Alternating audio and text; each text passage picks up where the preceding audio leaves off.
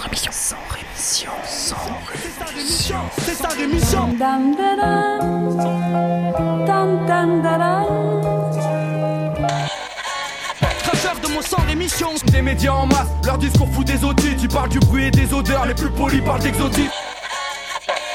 Équipe d'acharnés sans rémission, pourquoi on se calmerait?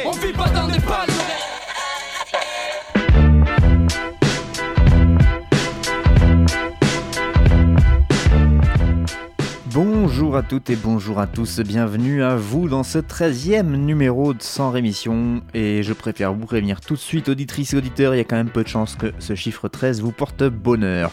Sans Rémission, c'est une sorte de journal d'information où on parle pas des gilets jaunes, donc en fait autant vous dire que c'est pas vraiment un journal quoi. Pour résumer euh, Sans Rémission, je dirais que la subjectivité m'habite.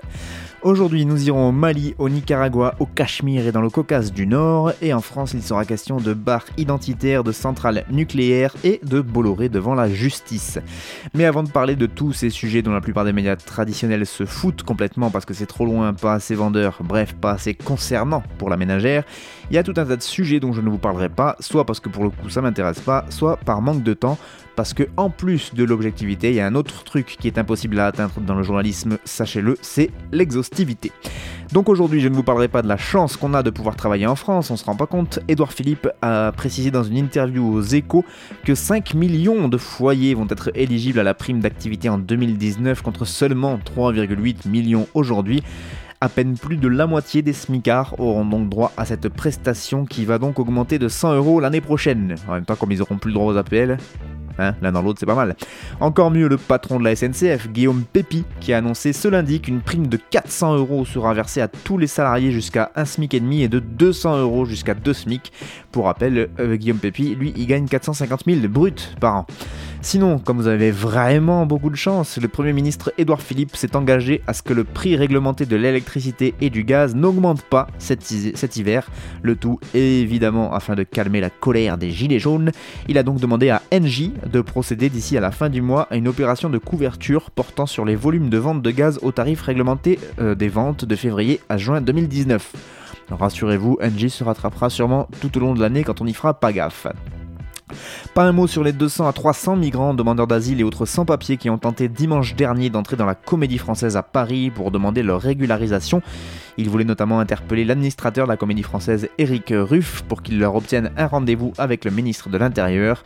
Vers 21h, quelques personnes ont essayé de pénétrer dans le théâtre avant d'être repoussées par les gardiens. Arrivés très rapidement sur place, les forces de l'ordre ont eux tiré des grenades lacrymogènes. Les migrants se sont ensuite donc euh, dispersés de l'entrée pour s'asseoir euh, en cercle et dans le calme. Cette action était euh, à l'initiative du collectif d'aide aux migrants La Chapelle Debout et du collectif Sans Papier 75. Enfin, pas un mot sur ce chiffre. 6, c'est le nombre d'entreprises françaises qui figurent dans le top 100 des producteurs d'armes. Cocorico, et oui, dans le détail et dans l'ordre, il s'agit de Thales, Naval Group, Safran, CEA, Dassault Aviation et Nexter. La progression française euh, la plus importante est celle de Dassault Aviation, euh, que Serge repose en paix, son entreprise est florissante. Les ventes du groupe ont explosé de 48% en 2017, notamment grâce à la vente de Rafale en Inde, sans compter la vente aussi au Qatar de 12 Rafales et de 490 véhicules blindés type VBCI du constructeur Nexter. Sachez que la France reste quatrième au classement des plus importants pays vendeurs d'armes. Ce sont des chiffres qui nous viennent du rapport annuel de l'Institut international de recherche sur la paix de Stockholm. Dans le monde, pas un mot sur la Turquie où quelques milliers de Turcs ont manifesté dimanche à Diyarbakir dans le sud-est du pays contre la forte hausse des prix des derniers mois, certains saluant d'ailleurs au passage les manifestations des gilets jaunes en France. Et ben oui, après Erdogan qui fustige les forces de l'ordre françaises qui tapent sur nos gilets jaunes, c'est au tour des Turcs qui manifestent également euh, leur soutien aux gilets jaunes, c'est vraiment le monde à l'envers. Je ne vous parlerai pas non plus des 15 000 Hongrois qui eux aussi ont manifesté dimanche, mais du coup à Budapest, hein, ils manifestaient contre une nouvelle loi sur le travail et contre le gouvernement du Premier ministre nationaliste Viktor Orban, euh, gouvernement qu'ils considèrent de plus en plus autoritaire. En effet, c'est la quatrième mobilisation en une semaine contre le gouvernement Orban. Rien sur l'Espagne et le chef du gouvernement espagnol Pedro Sanchez qui a annoncé mercredi dernier qu'il allait augmenter par décret le salaire minimum de 22%. Voilà, il va le faire lors du Conseil des ministres du 21 décembre prochain qui devrait avoir lieu à Barcelone. Peut-être que ça pourrait être une source d'inspiration pour un certain Manu. Par ailleurs, toujours en Espagne, trois hommes qui animaient un site qui propageait l'idéologie nazie viennent d'être arrêtés. L'opération a été menée en collaboration avec l'agence européenne de police criminelle Europol et la police suisse. Les trois suspects, âgés de 21 à 23 ans, sont présentés comme les responsables de la version espagnole d'un des sites internet néo-nazis les plus influents du pays. Et puisqu'on parle de racistes, pas un mot sur les 5 à 6 000 membres de la droite et de l'extrême droite flamande qui ont manifesté à Bruxelles dimanche dernier contre l'adoption par la Belgique du pacte mondial pour les migrations sûres, ordonnées et régulières des Nations Unies. Cette fameuse marche contre Marrakech était organisée notamment par les jeunes du parti euh, Vlaams Belang, le parti d'extrême droite flamand, ainsi que par une série de groupuscules dont certains sont coutumiers d'actions violentes.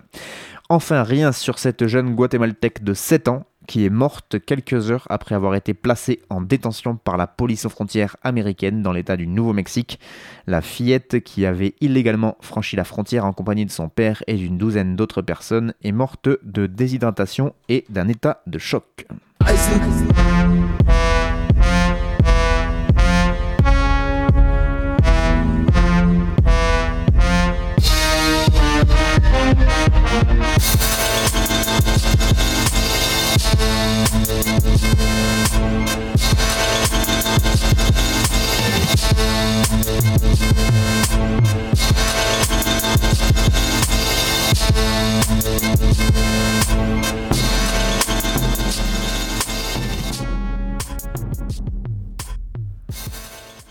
Allez, on commence les informations internationales au Mali, où la première phase de l'opération DDR pour désarmement, démobilisation et réinsertion, première phase de cette opération qui est désormais terminée.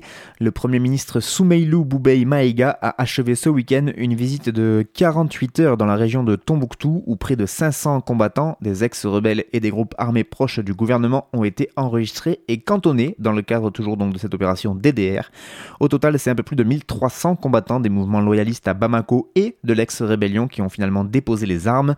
Les éléments qui ont été retenus vont être acheminés dans les jours à venir sur les centres de formation d'où ils doivent rejoindre d'autres éléments, a détaillé le Premier ministre malien, avant d'ajouter après la formation militaire, nous continuerons avec l'enrôlement de ceux qui parmi les éléments ne sont présentés pour le moment et qui vont s'avérer aptes à entrer dans l'armée et dans les autres services. Voilà, si cette opération pilote de DDR pour désarmement, démobilisation et réinsertion, euh, cette première phase donc est réussie, le Premier ministre espère que de nombreux autres combattants du Mali seront motivés à déposer les armes.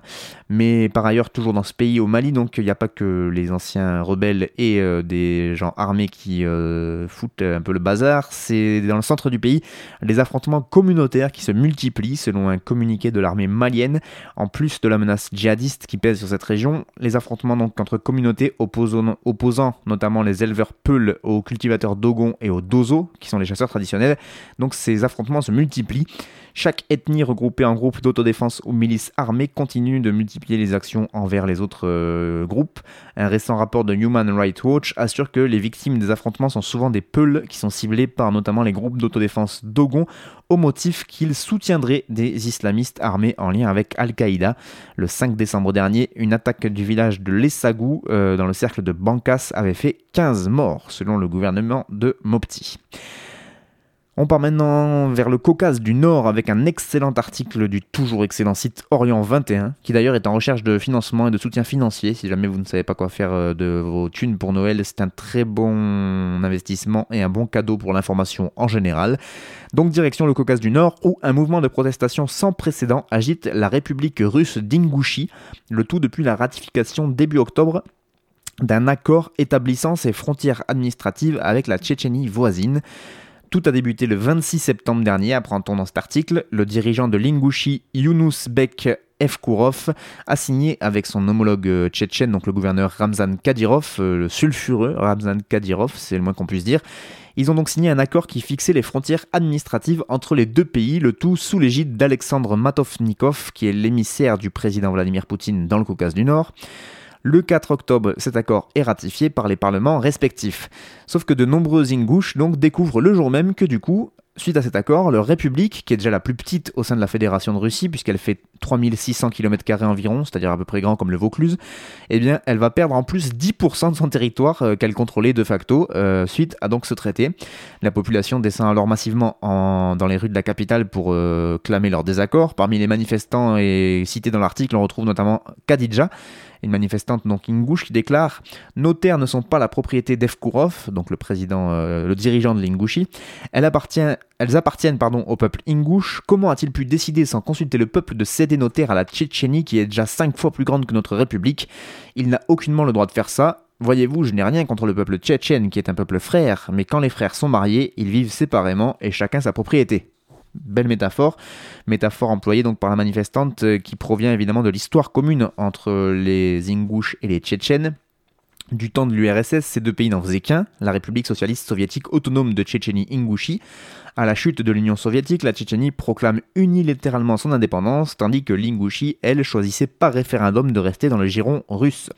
En 1992, l'État russe approuve la création de l'Ingouchie euh, en laissant en suspens la démarcation frontalière ingoucho-tchétchène. Justement, ils ont euh, laissé le, flou là-dessus. Ekaterina Sokoryanskaya, directrice du Centre d'analyse et de prévention des conflits à Moscou, euh, souligne l'ambition expansionniste de Kadyrov, le dirigeant tchétchène, dans cette affaire. Déclare Ramzan Kadyrov veut cet accord depuis longtemps. Il a des prétentions territoriales sur plusieurs régions voisines de la Tchétchénie, ce qu'il évoque régulièrement depuis son arrivée au pouvoir en 2007. C'est un jeune politicien qui cherche à élargir sa, sphère d'influence. Il se sent petit dans cette république de Tchétchénie qu'il contrôle entièrement. Il faut rappeler aussi que le chef de l'Ingouchi, donc Yunusbek Evkourov, qui a 55 ans, c'est un vétéran qui avait été décoré comme héros de la Russie, notamment pour ses prouesses au Kosovo, et qu'il briguait un troisième mandat en septembre 2018. Il est au pouvoir depuis 10 ans en Ingouchi, et, le moins qu'on puisse dire, c'est qu'il est loin d'être populaire là-bas. Outre la corruption qui sévit dans cette province, l'Ingouchi affiche également un taux de chômage de 26,3%, c'est le plus élevé euh, en Russie. Et donc euh, le 30 octobre dernier, euh, suite à donc ce traité qu'il a signé avec le voisin tchétchène, la Cour constitutionnelle ingouche a déclaré illégal cet accord donc sur le tracé des frontières, ce qui était un camouflet évidemment pour le, pour le président Evkourov qui du coup n'a pas tardé à, faire appel auprès de la Cour constitutionnelle de la Fédération de Russie. Et du coup, une première audience s'y est tenue le 27 novembre dernier. Le verdict, à peu près sans surprise, est tombé le 6 décembre. Cet accord est conforme à la constitution russe.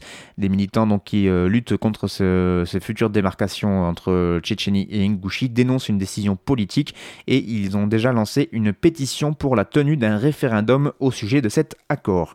Si vous voulez en savoir plus et que vous voulez tous les éléments, n'hésitez pas à aller lire cet article dans son intégralité sur l'excellent site orient21.info. On continue au Nicaragua où le climat est toujours loin d'être apaisé dans le pays. Depuis plusieurs jours, en effet, la police occupe les locaux de Confidential, un média numérique d'opposition. Ils occupent ainsi aussi plusieurs euh, bureaux d'organisations humanitaires des organisations de défense des droits de l'homme qui euh, dénoncent d'ailleurs des attaques illégales et une décision arbitraire du régime de Daniel Ortega. Samedi dernier, notamment, un journaliste a été violemment agressé par la police et plusieurs organisations, euh, donc plusieurs associations humanitaires ont été occupées par les forces de l'ordre et se sont vues perquisitionnées. Parmi les organisations touchées, les bureaux du Centre nicaraguayen des droits de l'homme, le CENID, selon euh, lequel la répression des manifestations anti-Ortega aurait fait 322 morts depuis le début de l'année. Donc peut-être que le fait qu'ils aient sorti ces chiffres-là, eh bien, ils étaient dans le collimateur donc d'Ortega. La présidente du CENID, euh, Vilma Núñez, déclare Je veux dénoncer le danger face auquel je me trouve. Ma vie est en danger actuellement. Je n'ai jamais dénoncé de harcèlement, je n'ai jamais dénoncé de risque. Rien, mais à cet instant, oui, définitivement, ma vie court un danger. La police m'a averti et m'a menacé. On m'a dit que si je bouge, si je fais quelque chose, je devrais en assumer les conséquences. La police m'a dit que je devais arrêter de les déranger. Euh, d'autres ONG ont fait l'objet de mêmes opérations, donc du côté du Nicaragua. On finit par un petit tour au Cachemire indien, donc à la frontière avec le Pakistan, où samedi dernier, 11 personnes, 7 civils, 3 rebelles et un soldat, ont été tués par des tirs. L'armée régulière euh, a ouvert le feu sur des manifestants après une fusillade avec des rebelles séparatistes. Cette fusillade a éclaté dans le village de Karpora Sirnoo, qui est situé dans la région de Pulwama. Euh, au moment où des soldats donc assiégeaient une maison dans laquelle se cachaient les rebelles. Pendant la fusillade, des centaines d'habitants sont du coup descendus dans les rues pour se diriger vers la maison euh, où se déroulait donc cette interpellation en scandant des slogans en soutien aux séparatistes et en jetant des pierres sur les soldats. D'autres manifestations anti-indiennes ont alors éclaté dans la région et ont occasionné des affrontements avec les forces de sécurité indiennes. Les rebelles ont notamment appelé à trois jours de deuil et de grève générale, donc suite à la mort de ces 11 personnes. Depuis deux ans, le soutien de la population aux rebelles continue d'augmenter, notamment depuis la mort d'un des commandants, le charismatique Burhan Wani. De fait, l'année 2018 a été particulièrement sanglante dans cette région du globe. Les responsables des forces de sécurité indiennes parlent de 230 rebelles tués, quand une association locale, elle, compte plus de 500 morts, dont 150 civils, euh, ce qui serait du coup le bilan le plus lourd depuis le début de cette rébellion en 1989.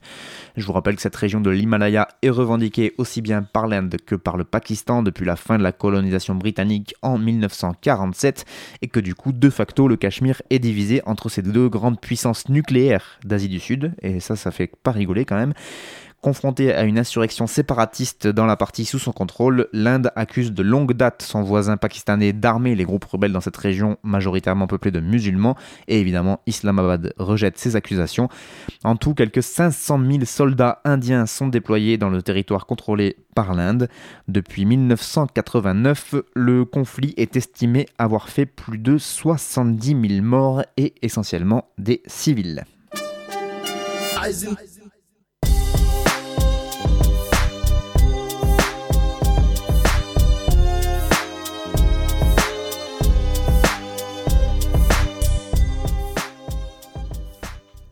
On passe aux informations nationales et on les commence avec euh, l'ouverture d'une enquête préliminaire sur un bar lillois d'ultra-droite. Euh, ouverture d'une enquête préliminaire au regard des violences et des propos tels qu'ils apparaissent dans ce reportage.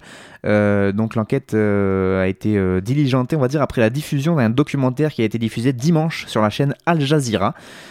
Euh, le procureur a décidé d'ordonner une enquête préliminaire confiée à la direction départementale de la sécurité publique du Nord en vue de caractériser des infractions pénales susceptibles d'entraîner des poursuites au-delà des mesures administratives relevant des autorités compétentes. C'est ce qu'a expliqué le procureur de Lille, Thierry Poquet du Haut-Jussé, euh, il a expliqué ça dans un communiqué. En effet, le magistrat a pris connaissance dimanche dernier du documentaire pour lequel il a ensuite reçu des signalements euh, au titre de l'article 40 du Code de procédure pénale, des signalements par Madame le maire de Lille et par Monsieur le préfet des Hauts-de-France.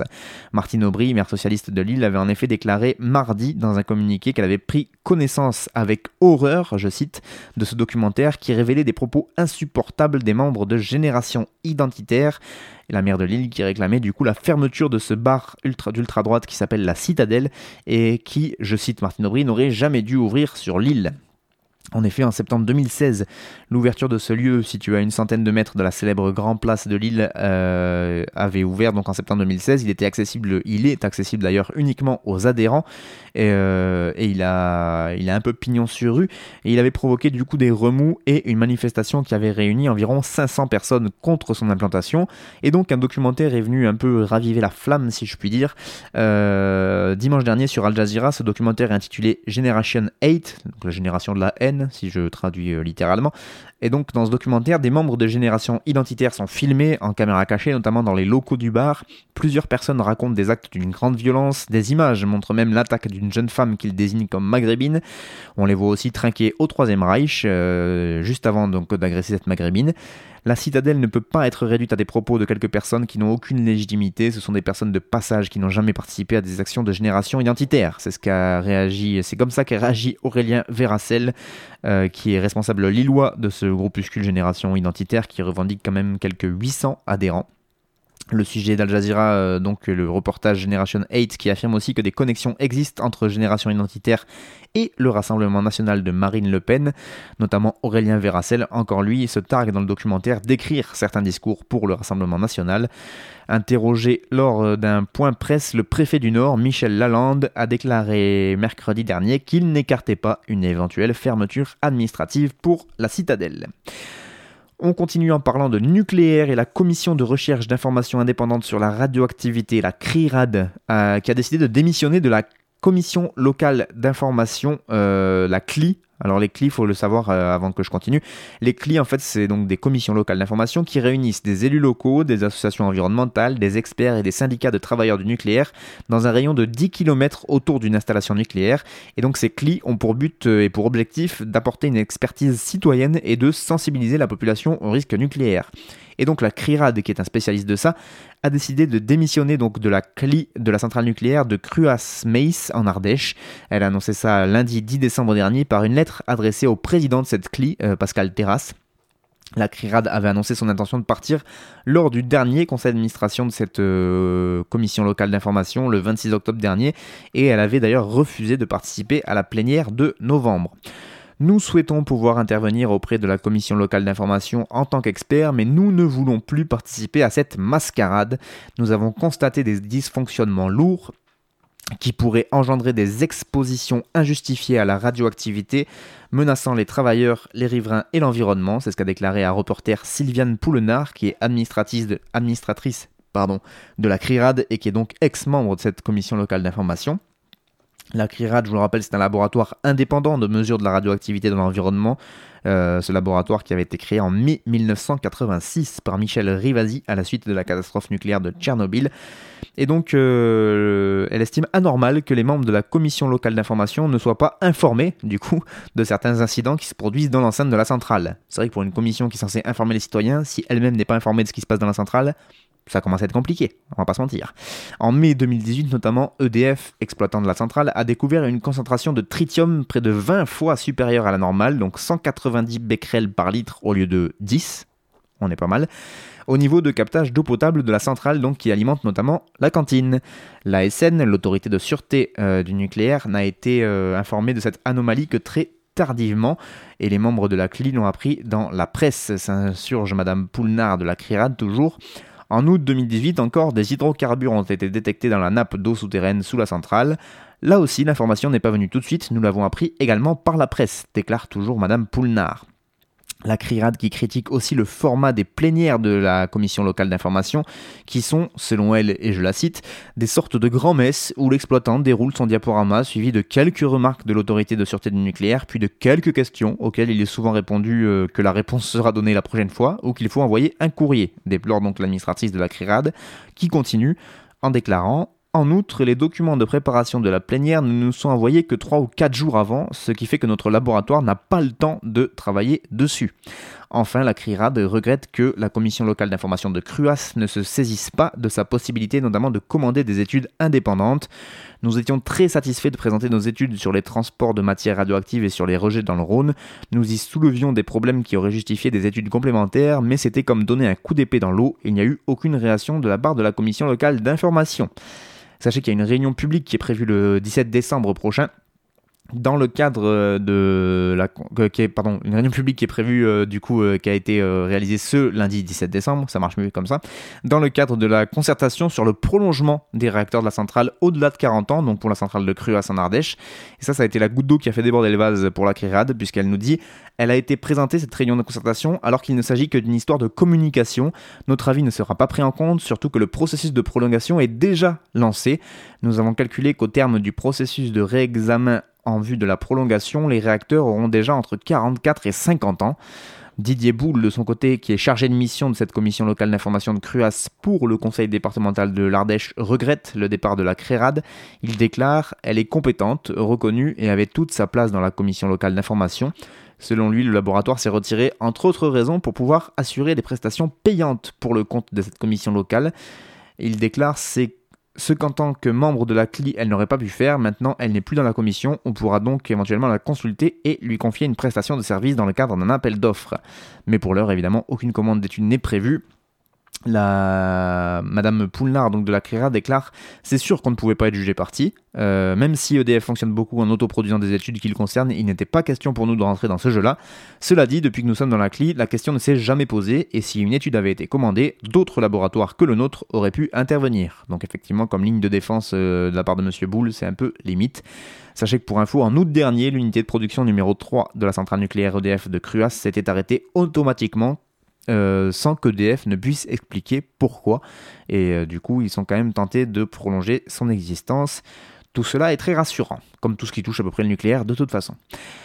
On finit ce sans rémission en prenant des nouvelles de Monsieur Bolloré. Bah oui, puisque six mois après sa garde à vue euh, donc de ce petit milliardaire, eh bien sa holding, c'est au tour de sa holding d'être mise en examen euh, donc depuis mercredi dernier, mise en examen dans l'enquête sur des soupçons de corruption dans le cadre de l'obtention de concessions portuaires en Afrique de l'Ouest. Le 25 avril dernier, donc cet homme d'affaires de 66 ans qui se nomme Vincent Bolloré avait été mis en examen dans ce dossier déjà.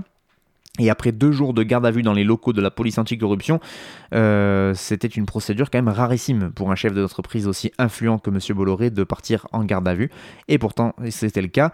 Euh, deux de ses proches collaborateurs avaient également été mis en examen ce même jour. Et donc, mercredi dernier, les juges d'instruction Serge Tournaire et Aude de Burézy ont procédé à la mise en examen donc de la holding pour les mêmes qualifications que Bolloré, à savoir corruption d'agents étrangers, complicité d'abus de confiance, faux et usage de faux.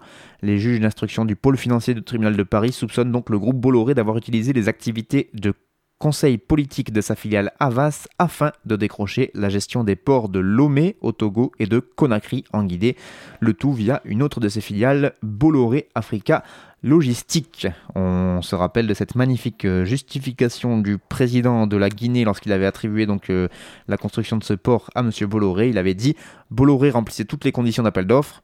Et puis c'est un ami. Je privilégie les amis. Et alors?